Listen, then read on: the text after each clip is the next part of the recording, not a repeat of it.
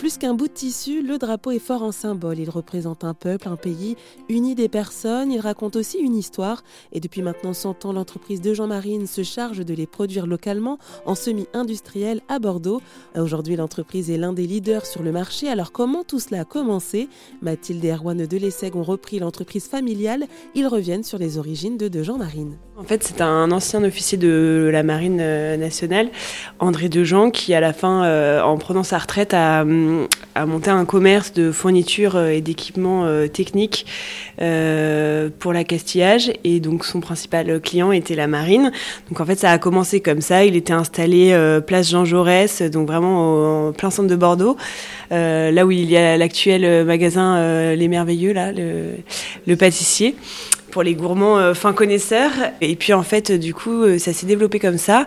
Et dans les années 60, euh, il y a eu, enfin, un des gros clients de, de l'entreprise qui était les chantiers navals de la Gironde ont fermé et donc en fait ils ont dû se repositionner et c'est là que la pavillonnerie a vraiment pris sa place. Euh, ils ont vraiment tout investi sur ce sur ce marché.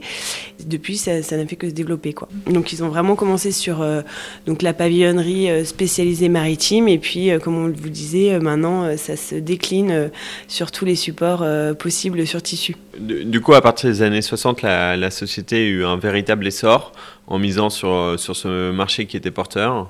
Euh, puis c'est un peu retombé euh, dans les années 90 et 2000. Puis mes parents ont racheté la société, ont investi dans des nouvelles machines euh, qui étaient innovantes.